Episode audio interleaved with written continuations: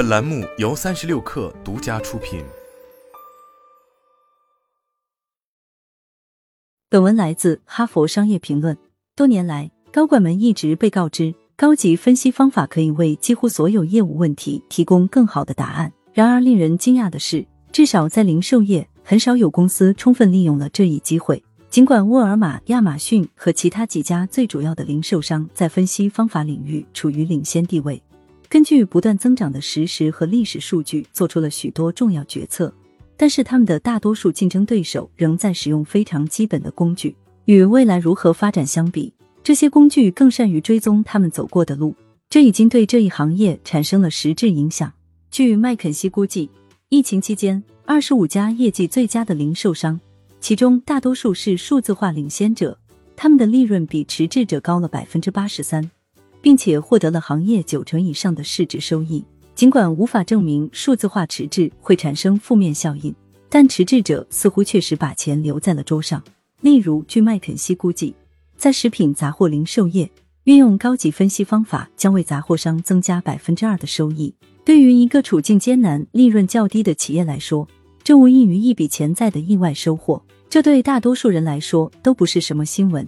即使发展最慢的公司的高管，也一定会在某种程度上意识到自己正在错失良机。然而，尽管了解分析方法已经给他们的竞争对手带来了诸多优势，也知道学者和顾问在不断开发出越来越先进的分析法解决方案，大多数迟滞者仍然难以在短期内赶上领先者。为什么这么多企业在实现这一飞跃时？遇到如此大的困难，是什么阻碍了他们？六个症结。为了找到答案，我们采访了一组不同的全球零售业高管，他们活跃于美洲、欧洲和亚洲的零售商、分销商、咨询公司和分析方法供应商中。我们采访了分析方法成熟度各不相同的二十四家公司的领导者，他们列举了以下六个主要因素：文化，大多数公司都存在风险规避问题，并且没有为分析方法项目设定明确目标。数据重要吗？一位受访者告诉我们，每个人都说重要，可如果你问原因，很多人又不知道。其他人则轻视了分析方法，认为这更像是艺术而不是科学。一家百货公司的高管回忆起一位买家的问题：算法会告诉我买什么衣服吗？我知道自己要买什么衣服。组织，许多人表示，他们的公司在努力在集权与分权间保持平衡，这两者都至关重要。集权是为了实现效率、规模经济和一致性，而分权是为了灵活性、更强的本地化能力以及对更广泛想法的接受能力。人员。然而，受访者给出建议，更大的问题可能是运行分析方法功能的人通常并不真正了解业务。正如一位高管所写，在与面临问题的人互动时，一些分析人员会给人留下一种不良印象，他根本不了解业务。我称之为机构退出。所以，他们完全不会再和这个分析员严肃对话。同时，大多数高管，特别是中型企业或者新兴经济体的高管，告诉我们，他们面临着一个严重的问题：员工缺乏设计和使用分析工具的合适技能。他们最需要的是能够弥合功能差距的员工，及实现分析方法与业务相互转换的人员。仅荷兰一个国家就需要数千名计量经济学家和数据科学家。但每年只有几百名相关人才进入市场。目前，在领英列出的商业分析职位中，荷兰有四千多个，欧洲近五万个，美国十万多个。过程，企业用来实现目标的资源是有限的。一些受访者指出，分析方法项目往往耗时太长，而且缺乏明确优先级。有明确整体目标责任线的过程，会有益于分析法方案的实行。系统。许多公司目前必须设法应对杂乱的遗留系统。一些公司抱怨他们没有能力跟上可用数据的指数式增长。数据复杂性和工具复杂性间也经常出现不匹配的情况。数据受访者告诉我们，他们最大的问题在于数据质量和数据管理。数据通常分散在公司的不同地方，并且没有系统性的管理。一些公司甚至没有收集他们需要的数据。我们甚至没有生成大量数据。一位高管表示：“我们的运输单元中没有传感器，没有做到 GPS 全覆盖，库存里也没有射频识别技术，因此无法了解商品的位置。”当然，许多落后公司的高管也不满于现状，并希望做出改变。他们希望投资于基于云的存储和计算、更好的资产跟踪及更多技术，以提升客户体验，并跟踪消费者行为。视频技术在许多愿望清单上也排名靠前，其次是移动应用。其他高管正在寻找可挖掘的产品属性数据，以便找到更多答案，比如为什么某些产品会被退回，或者客户现在最喜欢或最不喜欢的是什么。大多数高管还告诉我们，他们期待着有一天能拥有更高质量的数据和更加智能的机器学习工具。他们需要更为精细的决策支持，例如以每个店铺为单位。许多人告诉我们，他们希望在需求规划、建模和解决方案策略等方面获得更多帮助。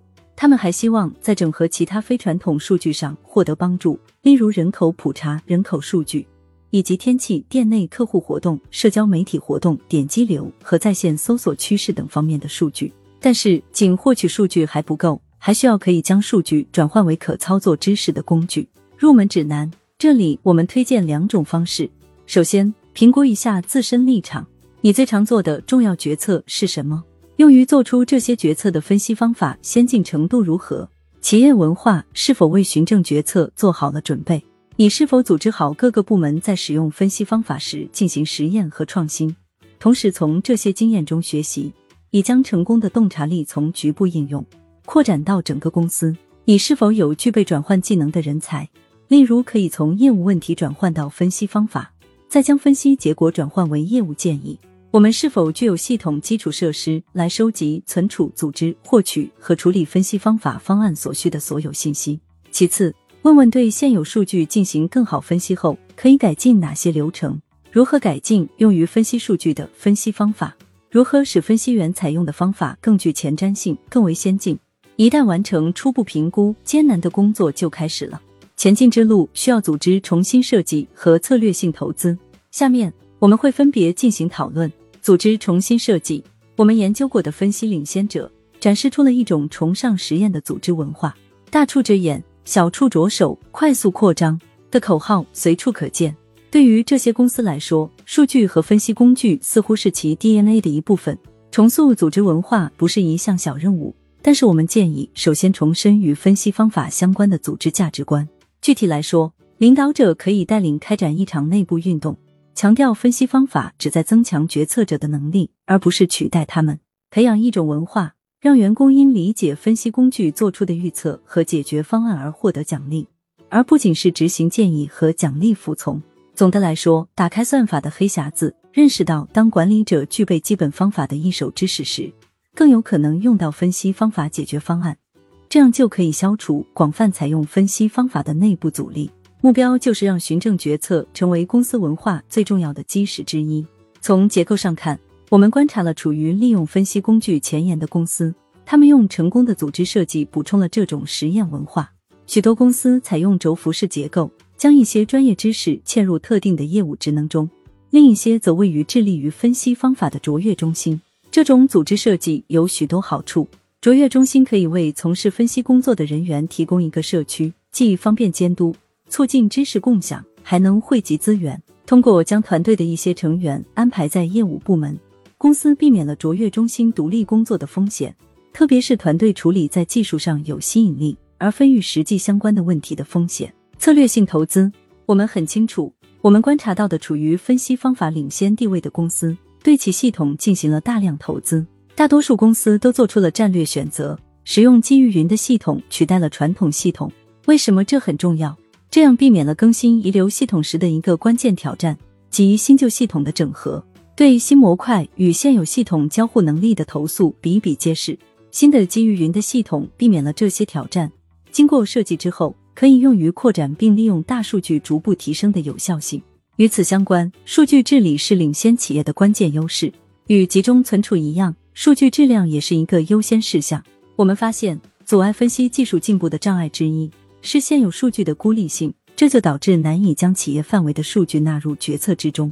未来的决定会涉及跨越组织边界，例如跨越营销和运营。打破数据孤岛后，定价团队就可以整合各种运营因素，例如交付能力或交付周期，从而提高组织绩效。最后，在我们看来，最重要的是公司要投资关键人才。并且开发获得这类人才的途径有很多方法。一种可行方法是与可以提供数据科学学位或类似项目的大学开展合作，这些项目通常会设法为学生提供可操作的真实课题。这样做有两方面的好处：学生可以获得相关商业问题的实用知识，练习向企业领导者提出分析解决方案；同时，公司可以了解最新工具，并为未来的招聘机会提前预览一部分人才。另一种可能是为现有员工制定培训项目，量身定制的内部项目可以向老板传递分析工具的一些基本知识，也可以向全职从事分析的人传授业务知识。技术革命往往分为两个有重叠的阶段：引入一套新工具，然后获得操作这些工具所需的专门知识。第二个阶段即开发运用新工具的技能，往往会减缓采用速度。在职业初期，托马斯·爱迪生身边没有多少电工。而莱特兄弟 The Wright Brothers 则是自行车技工，在这方面，数据分析革命并没有什么不同，不同的是这些新工具的设计速度。在有海量数据的时代，先学会从深刻见解中获益的人，无疑会比竞争对手获得更强大的运营优势。